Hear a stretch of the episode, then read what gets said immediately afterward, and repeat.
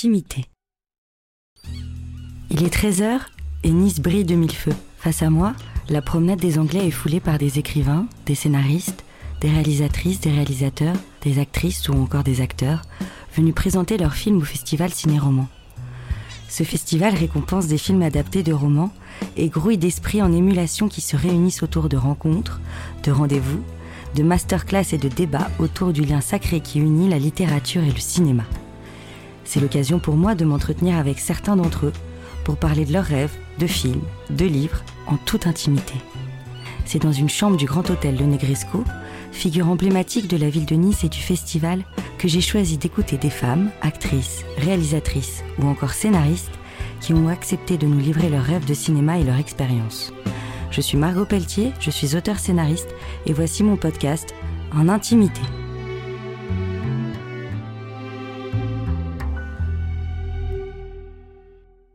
Pour cet épisode, je reçois l'actrice, scénariste, réalisatrice Doria Tillier, venue présenter une affaire d'honneur de Vincent Pérez. Dans cette histoire, Doria partage l'écran avec Roche Dizem, Guillaume Gallienne, Damien Bonnard ou encore Vincent Pérez et campe le personnage de Marie-Rose Astier qui tient à tout prix à sa dignité au même titre que les hommes. C'est un personnage envoûtant, aussi austère qu'ensorcelant et finalement très mystérieux. Astier se bat pour l'égalité entre hommes et femmes et est bien décidé à assumer le devoir qui vient avec la liberté. Bonsoir Doria. Bonsoir. Quand vous avez accepté ce rôle, que lui avez-vous apporté et que vous a-t-il apporté en retour? Je ne sais pas en fait euh, si euh, on... Euh, j'y ai apporté grand-chose. C'est un peu difficile. C'est c'est pas genre fausse humilité, mais c'est un peu pas à moi de le dire parce que c'est dur d'avoir du recul sur soi et ce qu'on apporte aux choses. Mais euh, en fait, quand j'ai lu le scénario, j'ai vraiment euh, eu le sentiment que cette femme me ressemblait beaucoup dans sa façon de penser. Enfin, bon, j'étais pas aussi brillante qu'elle, hein, parce qu'elle elle a fait vraiment euh, mille choses et elle était. Non, ça je sais pas, mais en tout cas, c'est une femme qui brille par sa personnalité et son caractère, et je trouvais que le rôle, de fait, existait déjà avec votre personnalité. Bah, merci. Mais en tout cas, moi, ce qui m'a surtout marqué, c'est sa liberté. C'est-à-dire que c'est une femme qui vraiment euh, ne s'attache pas à rentrer dans aucun moule euh, et pour qui les conventions, euh, si elles n'ont pas de sens, ne valent rien. Et c'est plutôt ça qui m'a parlé dans un premier temps chez elle. Et donc forcément, bon, moi je, m'y reconnaissais un peu, disons. Et donc d'incarner un personnage qui est comme ça, mais qui elle va beaucoup plus loin que moi, bah, peut-être ça m'a aidé un petit peu à me développer moi en tant que personne. Bon, pas exagérer non plus, c'est qu'un rôle, mais. Oui, mais quand même, c'est un rôle qui a énormément de couleurs. Euh, c'est un personnage qui est à la fois féministe et féminin. En fait, vous avez toutes les palettes de ce personnage dans seulement euh, deux heures de film, deux heures dix. Non, c'est même pas. Je crois c'est même pas. Non, c'est une heure quarante. Une heure quarante. Ça veut dire que vous l'avez trouvé riche? Oui, mais non, mais c'est vrai en plus. Euh, j'ai trouvé. moi, j'ai adoré le film déjà. je me suis dit que c'était un Barry Lyndon, mais d'aujourd'hui et j'ai adoré qu'on y ajoute l'histoire d'amour. Hmm. Je veux pas spoiler le film, mais en tout cas ce que vous apportez dans ce film, ça permet d'expliquer un concept qui aujourd'hui paraît complètement dérisoire, d'aller risquer sa vie pour sa fierté.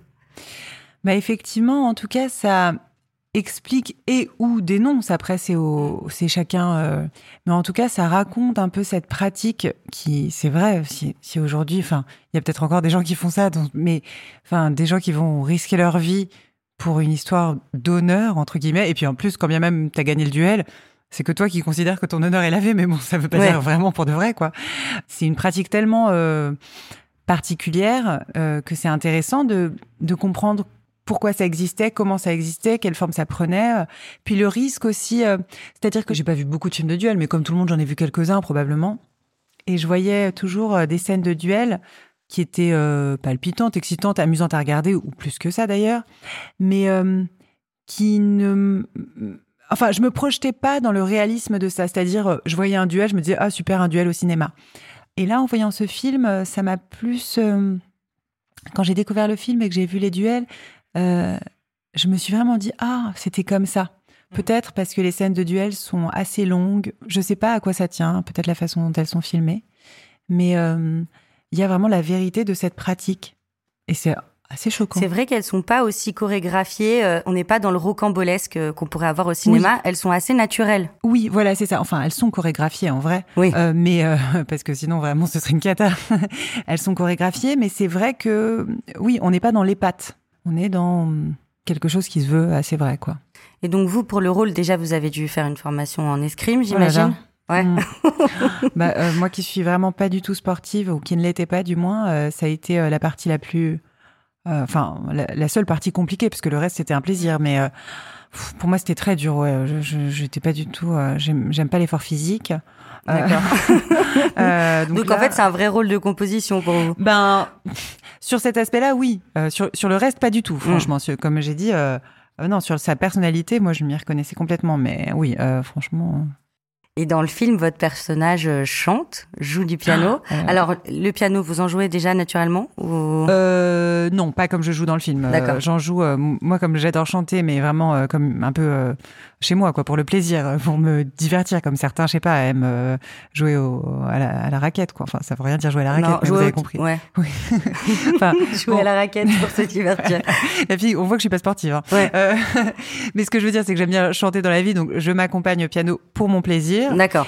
Et euh, mais pas. euh, mais là, ce que je joue euh, dans le film, non, non, je joue pas aussi bien que ça dans la vraie vie. Je vous ai posé la question avant de venir. Dans quel film rêveriez-vous de vivre?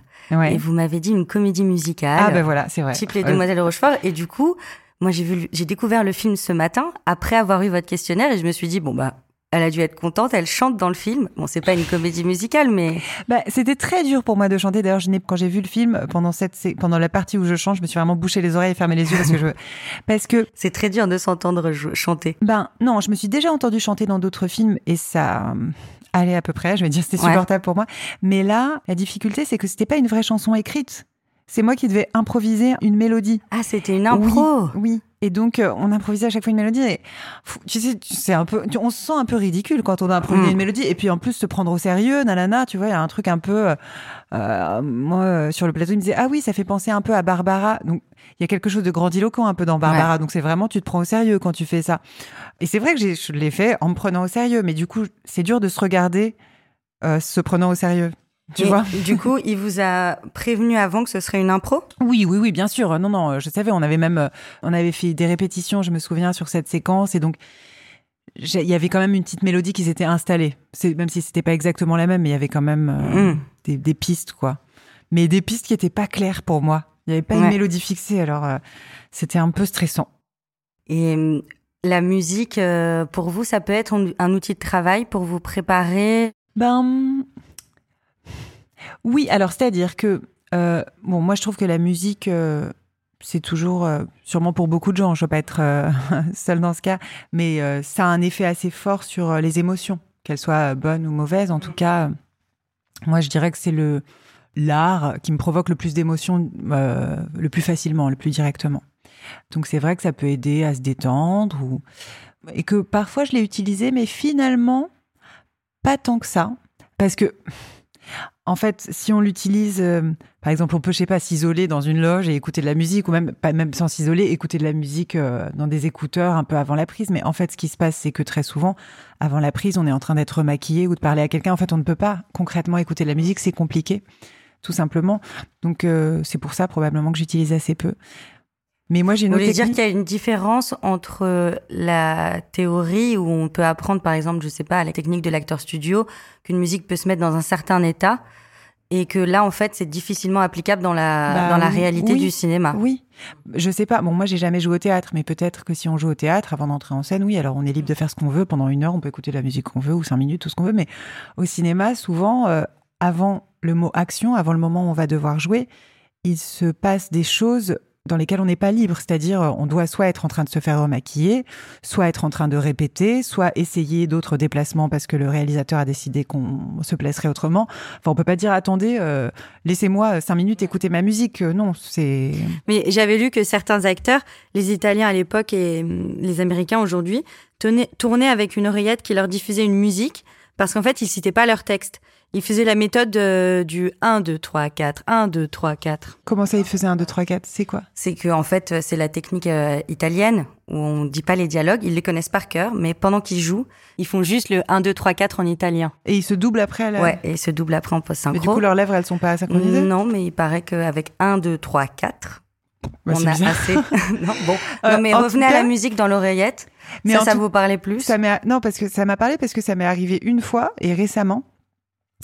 En fait, je vais tourner une scène dans laquelle j'entends un message sur un téléphone. J'écoute Ah oui. un message sur un téléphone et ce message me provoque une émotion, une émotion assez forte, quoi. Et donc euh, le message, bon, c'est un truc, euh, bon, je vous raconte pas parce que je veux pas spoiler pourquoi ça, Mm. mais sauf que le message n'avait pas été enregistré réellement par, euh, il n'y avait pas d'actrice pour faire ce message. hein. Et, euh, et donc, au moment du tournage, il y avait la première assistante qui lisait le texte, mais elle le lisait. C'est-à-dire, on ne peut pas imaginer quelqu'un qui lit plus platement. Et même si elle- je suis pas gênée, même si elle entend l'interview, elle sait que je l'aime beaucoup, mais elle est vraiment la pire actrice du métier. monde. Mais c'est vraiment comme si un ordinateur lisait un texte. quoi. Ouais. Donc, ça pouvait être aucune émotion et tout. Et donc, euh, C'est très dur de rebondir là-dessus. bah, c'est impossible d'être ému par Ouais. quelqu'un qui dit c'est même presque énervant ou comique. Enfin, bon. Et donc, euh, j'avais dit non, mais oublions parce que ça marche pas. Et donc, j'avais dit, bah, je sais pas, mettez-moi une musique alors.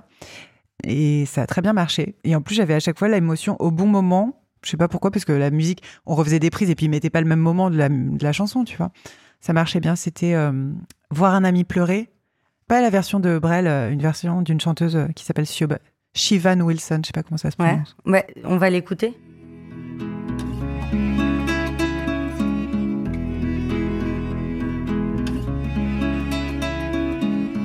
Bien sûr, ces villes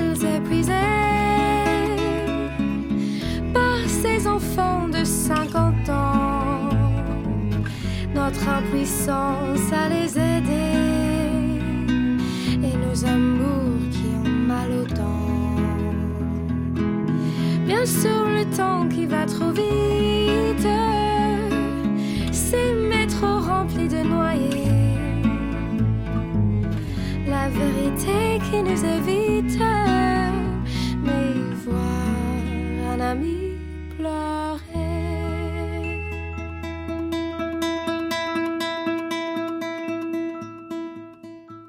Je la trouve très belle. C'est vrai que j'ai parlé de ce morceau parce que c'est ce qui s'est passé euh, sur, euh, sur cette anecdote-là, mais c'est pas non plus un morceau. Enfin, moi, il y a. Enfin, si, c'est un morceau que je trouve très beau, mais comme je suis très sensible à la musique, Ouais. je pourrais en sortir Non. 100. En fait, c'est pas celui-là en particulier, bien que je le trouve franchement euh, magnifique. Après, je sais pas si ça parle à tout le monde. Si ça se trouve, les, les gens ils écoutent, ils disent bah, c'est un peu nul et tout. Je me rends pas compte. Moi, je trouve ça très beau, en Ah. tout cas. Moi, ça m'a Mm. ému. Et en fait, c'est surtout que cet exercice-là, quand je vous demande de choisir une chanson qui vous a un jour aidé à travailler, c'est aussi pour moi une façon aussi d'être euh, d'être dans votre univers et d'apprendre Mm. un peu plus à vous connaître. Et je trouve pas ça euh, si loin. Je trouve pas ça si fou. Que j'ai choisi ça? Ouais.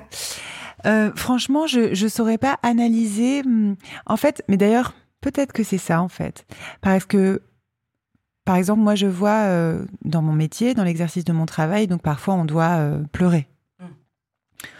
Euh, et souvent, en fait, ce qui me provoque le plus d'émotions, là où j'ai le plus, bah, c'est pas, on doit pleurer, mais c'est pas toujours évident. Parfois, on n'a pas l'émotion qui vient. Et, euh, et là où elle vient beaucoup plus facilement, c'est quand je vois mon partenaire ou un ami ou un partenaire lui être ému. C'est-à-dire souvent si c'est moi qui dois parler et en parlant, euh, je raconte une histoire qui est arrivée à mon personnage ou je sais pas quoi, mon personnage pleure sur lui son propre sort, c'est plus difficile pour moi de pleurer pour ça.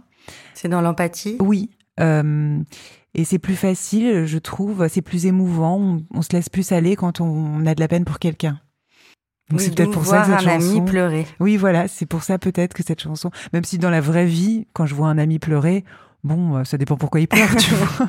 C'est- toujours pour Euh. la, la- la même personne depuis deux ans. D'un moment, on est un peu saoulé, ça arrive. c'est ça.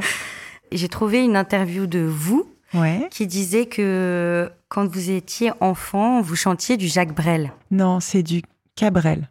Mais non. Oui. c'est du Cabrel. Ah, j'adore. Cabrel aussi. Non, ah, bah, pardon, c'est- pardon, je dis c'est du Cabrel. Non, c'est pas ça. Du coup, j'ai, mais pas, pas du tout. euh, je- je- comment j'ai pu dire ça? C'est pas du tout. Enfin, si, j'aime beaucoup Cabrel, mais c'est pas du Jacques Brel. Non, non, ce que je chantais, euh, c'était, c'était du Brassens, pardon. Enfin, C'était Brassens. Oui. D'accord, ok. Euh, après, peut-être que j'ai cité Brel. Oh, Peut-être que j'ai voulu dire que j'aimais les chanteurs euh, français, quoi. euh, Enfin, Ouais. la chanson française. Mais vous, vous chantez quoi de Brassens? Margoton, la jeune bergère, c'est ça? Ouais. Trouvant dans l'herbe un petit chat qui venait de perdre sa mère, l'adopta. Elle en trouve sa collerette et le couche contre son sein. C'était tout ce qu'elle avait pauvrette comme coussin. Mais euh, celle-là, je la connaissais pas trop en plus, je vous jure. Mais c'est une chanson Mais- moi qu'on m'a chantée toute mon enfance. Ah bah oui, Margot. je m'appelle Margot avec OT. Euh, mais moi, oui, Brassens, pour moi, il- euh, comment j'ai pu dire Cabrel? Non, alors, non, Je je sais sais pas. Bref, Brassens, mais j'aime bien Cabrel, attends, s'il Ouais. nous écoute.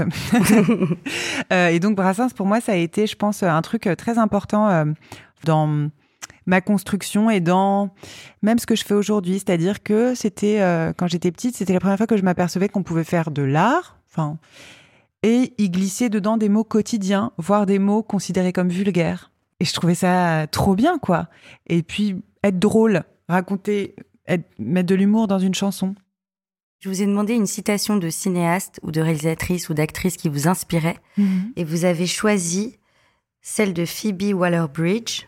J'essaye de travailler dans l'idée que le public est plus intelligent que moi et non l'inverse. Cette phrase de Phoebe Waller-Bridge, oui, c'est un truc, euh, je pense que c'est un travers dans lequel on peut facilement tomber, euh, que de penser que, pas que le public est plus bête que soi, c'est pas un truc de se la péter, mais c'est-à-dire de vouloir trop expliquer. Euh, de dire euh, le public ne va pas comprendre et du coup d'expliquer, euh, ça peut être dans l'écriture, ça peut être dans l'interprétation, dans... enfin on peut expliquer ou souligner des choses de mille façons. Et ça rend les choses assez lourdes et pas très savoureuses pour le public, bien que peut-être parfois ça l'aidera à comprendre effectivement, mais c'est toujours plus agréable, je trouve, moi en tant que public, de comprendre un peu par soi-même et de comprendre des choses un petit peu plus obscures. C'est plus savoureux. Enfin, Mm. souvent on dit quelqu'un, c'est- quelqu'un qui dit mal une blague, c'est quelqu'un qui va trop l'expliquer. C'est pas drôle du Oui, coup. Alors vrai. que pourtant c'est la même blague, mais bon, c'est bon, tu l'as expliqué, donc du coup t'as pas fait assez appel à mon intelligence, donc ça ne me fait pas rire. Tu m'as tout donné sur un plateau. Et je trouve que c'est pareil pour tout, pas que pour l'humour. Et donc, je pense que c'est bien de travailler en, en estimant que le public est intelligent et plus que soi, et que il va comprendre et, et ça oblige à, un peu à Vous parlez de ça aussi dans le jeu d'acteur, c'est-à-dire il n'y a pas besoin d'en faire des tonnes. Oui, ou alors on peut en faire des tonnes si c'est justifié, mais pas pour expliquer. Avant de venir, je vous ai posé une question. Je vous ai demandé s'il y avait un personnage que vous rêveriez de jouer. Et là, Oui. euh, j'ai eu une réponse, la plus belle, selon moi. Donc vous m'avez dit, j'aimerais jouer une reine, une reine juste et courageuse qui guide son peuple et va en première ligne sur le champ de bataille sur un cheval. Bah ouais, c'est vraiment ça, quoi. enfin, bon, euh, il y a Mais plein là, de- on n'en est pas loin avec ce rôle quand même. un petit peu, un petit peu. C'est pour ça que Elle j'ai. défend toutes les femmes. Ouais, euh, en tout cas, elle défend. euh, je dirais même pas toutes les femmes, tous les gens qui manquent de liberté. Ouais. Parce que je, je- pour moi, elle est libre et elle est pas. euh, En tout cas, moi, c'est comme ça que je l'ai ressenti, interprété, on va dire, même si. euh, pour moi, euh, c'est pas. Par exemple, je suis pas trop. euh, J'aime pas spécialement quand on me dit en tant que femme ou vous défendez les femmes. Mm. Pour moi, c'est pas un groupe. Les femmes. euh, euh, pour moi, il y a chaque individu et puis bon, on peut les regrouper, c'est vrai, mais Non, là, dans le film, c'est juste qu'elles doivent, elles n'ont pas le droit de porter des C'est pantalons. vrai, c'est vrai qu'elle défend les femmes sur ce plan-là. De, Mm. sur, euh, elle se bat contre l'interdiction aux femmes de porter le pantalon, mais elle s'est aussi battue pour d'autres choses qui sont juste de l'ordre de la liberté. Alors bon, ça s'appliquait de fait souvent aux femmes. Et pour revenir sur ce personnage que vous rêveriez de jouer, Oui, bah c'est vrai que bon, alors il y a plusieurs choses. C'est-à-dire après, euh, je- là j'ai décrit vraiment genre une sorte d'idéal, mais bon, ça veut pas dire que c'est mon rêve et que c'est le but que je poursuis dans la vie. Euh, pas du tout. Quoi. Vraiment, j'y pense euh, jamais en fait à ça. Mais comme on m'a posé la question, quel voilà. rôle, voilà. Ben déjà, je trouve ça. En fait, je pense que j'aimerais bien jouer une personne qui a du pouvoir et qui en use pour le bien et qui a des responsabilités avec aussi ce que ça implique euh, de renoncement. Parce que aussi, je vais pas rentrer dans le détail, mais évidemment, ce personnage, par exemple, elle devrait renoncer un peu à l'amour, mais parce que euh, de, de sacrifice. Voilà. Mais ça me fait penser euh, à la réponse que vous m'avez donnée dans vos, parmi vos films cultes, qui était La Petite Sirène. Ah ben la petite sirène, oui, c'est une autre de mes références, mais euh, Elle renonce à sa voix pour épouser le prince. ouais. Enfin, elle renonce à sa voix. Normalement, elle doit la récupérer si elle arrive à le pécho. Ouais. C'est juste pendant Mais quelques pour avoir jours, des temps- jambes, en tout cas. Ouais, voilà. Oui, alors ça, ouais, c'est ça. Mais ce que je trouve plus noble dans le personnage que moi je rêve d'interpréter, même si j'adore la petite sirène, c'est que le sacrifice, il est pas pour son propre bien, parce que la petite sirène, elle veut assouvir son, elle, son amour à elle, quoi. Mais oui, une reine, genre qui se sacrifierait un peu pour son peuple, quoi. Et aussi euh, le côté à cheval, bah oui, il y a un côté guerrier, même si franchement, euh, c'est pas mon délire la guerre et tout, je sais pas pourquoi. Mais il y a un côté guerrier. Peut-être j'ai toujours aimé les cow-boys, être à cheval. euh, que je trouve assez excitant et de mener, en fait, de motiver une troupe, mais pour une bonne cause, quoi. Et de dire, allez. J'adore l'idée. Ouais. Non, après, dans Et le de- western, moi, je trouve que c'est des rôles, euh, que ce soit Claudia Cardinal euh, dans Il était une fois dans l'Ouest, ou euh, même ce film, bon, un peu plus euh, discutable, mais Les Pétroleuses avec euh, bah, justement Bardot Je et Cardinal, euh, où elle joue bah, justement des, des cow-boys, enfin des Ouais. cow-girls, du coup, à cheval, et, et qui vont chercher aussi le butin et tout. C'est génial d'avoir des femmes dans des rôles qu'avant on attribuait aux hommes. Ce qui est un peu le cas aussi là dans, dans, dans votre film. Bah, alors oui, enfin, il y a deux choses. Ce que tu dis est vrai, mais moi je le vois. C'est même pas parce que je veux un rôle qui était donné à un homme. C'est juste, je veux ce rôle-là. Bon, il se trouve que c'était donné à des hommes, mais ouais, c'est pas parce qu'il a été donné à des hommes, quoi. ouais. S'il avait été donné à des femmes par le passé, euh, je voudrais tout autant le jouer, quoi. Ce que je veux dire. C'est clair ce que je dis oui, ou pas en fait, je pense que c'est juste qu'on a eu une époque quand même de cinéma où du coup, c'était Ouais. les, les femmes étaient vraiment euh, les, les rôles de femmes servaient plus à soutenir les hommes et elles apportaient le côté amoureux Oui. et où tout le côté guerrier, combattant et tout était plus associé aux hommes. Hmm. C'est juste vrai. un fait sur. C'est euh, vrai. Ah bah ça, c'est complètement Et vrai. là, j'ai un peu l'impression que ça évolue et qu'à l'inverse, on est en train de faire tous les rôles de héros, on les attribue aux femmes. Bah Les oui, là j'ai vu font, euh, Agent Stone euh, sur Netflix l'autre jour avec mon père. Euh, c'est euh, c'est juste un rôle de genre agent secret, un peu genre une sorte de James Bond. euh, Ouais. voilà. Ouais, c'est comme James Bon, Bond maintenant pas est une femme. vrai, mais C'est pas super, mais c'était. mais c'est pas parce que c'est une femme, hein, c'est juste Ouais. parce que Alors, on va, je vais vous poser deux, deux questions. Je voulais savoir, est-ce qu'il y a un rêve d'enfant que vous avez réalisé? Oui, sûrement, mais en fait, souvent le temps qu'il faut pour réaliser les rêves d'enfant, on n'en rêve plus. Euh, je veux dire. euh, Non, ça c'est juste. Par exemple, parfois, tu as super soif, alors tu rêves de boire de l'eau. Et t'es dans la campagne et tu te promènes, et puis ben, t'as pas de bouteille d'eau, et tout, tu dis, ah là là, quand je vais arriver. Puis quand t'es arrivé, t'as plus soif. Donc tu le bois, mais ton rêve, tu l'as réalisé, mais tu t'en fous à ce moment-là. C'est hyper juste. Donc, euh, et encore, là, j'ai pris un exemple qui est rare, parce qu'en général, la soif, euh, normalement, ça ne s'étanche pas juste en marchant, mais, mais souvent, les rêves évoluent, en fait, et donc, euh, oui, enfin, rêve, disons, quand j'étais petite, euh, je sais pas si c'était un rêve, mais je voulais devenir actrice. Non, mes rêves, mes rêves, non, je les ai pas réalisés. Mes rêves, c'était de pouvoir voler, des trucs comme ça, des trucs Bah, impossibles. en quoi. étant actrice, on peut voler. Dans les films. Bah, moi, ça m'est pas Encore arrivé. ça m'est pas arrivé, non, mais de pouvoir voler vraiment comme Peter Pan, quoi. C'était ça, mes rêves. Après, on est sur un champ de, de- Walt Disney euh, assez. euh, Ouais, c'est vrai. Ou même d'être une sirène, par exemple. Mais sinon, oui, je rêvais, on va dire. Je, voulais être actrice et. Et euh, voilà, mais c'est vrai qu'en devenant actrice, je me suis. Enfin, non, je suis super contente. Mais aujourd'hui, je suis super contente. Mais en fait, au début, quand j'ai commencé à être actrice, euh, j'étais contente. Mais c'était pas. Oh, ouais, le rêve. Mm. C'était. euh, ouais, sympa. Mais j'ai plus d'intérêt pour ce métier aujourd'hui que quand j'ai commencé à le faire. Et donc, je pense que ce que je projetais sur le métier d'actrice, ce n'était pas ça, en fait. Euh, C'est-à-dire, vous projetez quoi? Bah, en fait, au départ, moi, euh, j'avais voulu être actrice euh, en allant voir des gens jouer au théâtre. Donc, je pense, et des comédies. Donc, je pense que ce que je projetais, c'était un peu plus, on va dire, ce que j'ai fait, par exemple, à la météo, faire rire les gens en direct. Donc, ça, oui. Mais en... C'est-à-dire en, en ayant un contact direct avec son public. Oui. Euh, même si à la météo, j'étais à la télé, mais il y avait quand même un public autour. Et aussi, ça passait quand même par le rire. Il y avait quelque chose, euh, voilà. C'était pas juste provoquer une émotion, c'était quand même l'émotion du rire. Et en tant qu'actrice, bon, bien que j'ai fait quelques comédies, enfin, qu'il y ait eu un peu de comédie dans même chacun des films que j'ai fait, mais ça, c'est un peu éloigné de ça. Déjà, tu joues euh, pas pour un public, euh, donc. euh, Oui, en fait, je pense que c'est le public que je fantasmais quand j'étais petite et que, en fait, j'ai pas du tout. Mais il y a d'autres, il y a d'autres. Et vous m'aviez parlé d'une méthode de travail. Est-ce que vous voulez la partager? Là, la méthode dont je parlais, c'est Ah. ma méthode de travail. Je peux te la raconter après si tu veux. Avec plaisir. Mais donc, je vais te, je te raconte d'abord Ouais. ça. Bon, on va dire ma méthode de travail. Enfin, c'est le seul truc que je fais en fait vraiment. Mon travail pour moi consiste en ça. Je parle avant un film. Bon, ça va sembler très bête, hein, dit comme ça. C'est apprendre le texte, mais je dirais surtout comprendre le texte et donc comprendre euh, vraiment comprendre chaque mot, même une phrase qui peut sembler simple, euh, comprendre le sens de chaque mot et la raison pour laquelle ce mot est dit à ce moment-là. C'est aussi une technique qui m'a beaucoup aidé à mémoriser très rapidement. Je m'en suis étonnée. Par exemple, si je dois mémoriser une phrase, euh, je sais pas ce que ça peut être. euh, viens me chercher demain matin. Voilà. Eh ben, je vais lire cette phrase, bon, une première fois sur le scénario, mais ensuite je vais la relire en décomposant chaque mot à voix haute. Bon, désolé, ça va être chiant parce que en radio c'est chiant, mais c'est pas grave. Je vais vraiment la relire en faisant viens. Et je vais essayer de comprendre ce que ça veut dire. Je vais visualiser quelqu'un qui, qui vient, vient. à qui je demande de venir. C'est c'est ma cousine, ok, je vais visualiser, ma... viens et je vais imaginer ma cousine en train de venir. Est-ce qu'elle est à pied? Est-ce qu'elle est en voiture? Me chercher. Donc me, moi, cherche. Enfin, je vais décomposer chaque mot, comprendre ce que chaque mot signifie et même pousser la signification du mot, le ressentir comme dans ma chair. Et vraiment, c'est une technique qui marche très bien pour mémoriser et pour savoir ce qu'on joue. Et je sais que les quelques fois où je l'ai pas fait, je l'ai senti la différence. Donc maintenant, je le fais tout le temps. euh, voilà, ça peut sembler un peu ridicule au moment où on le fait, mais c'est vraiment utile. Mon autre technique, mais ça, je l'utilise beaucoup. Ça, c'est pas, c'est pas un truc Là, j'ai tellement hâte de, Ça, que tu la racontes. Alors, ok, je l'ai inventé. Je sais plus quand je l'ai inventé. Bon, je l'ai déjà dit. Je me souviens, je l'avais raconté à Suzanne Clément sur le jeu. Elle m'avait dit Ah, c'est trop bien et tout. Je sais pas si elle a essayé depuis.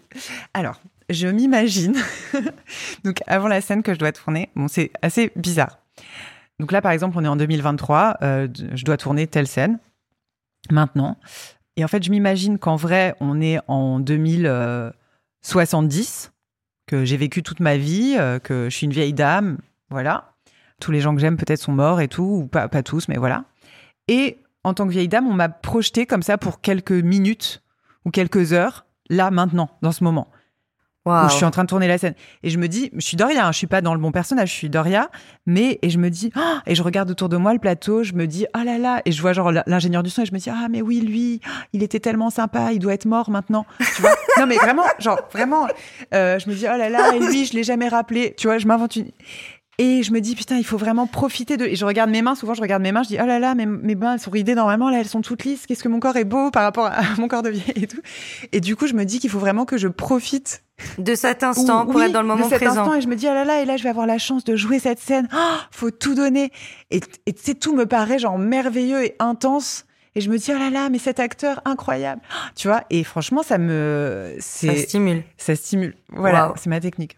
Je la garde même pas secrète, vous voyez. Ouais. Parce qu'il y a des gens Mais- qui la garderaient Non, secrète. en fait, là, j'ai vraiment, si on avait plus de temps, je vous demanderais, mais comment vous avez cette idée?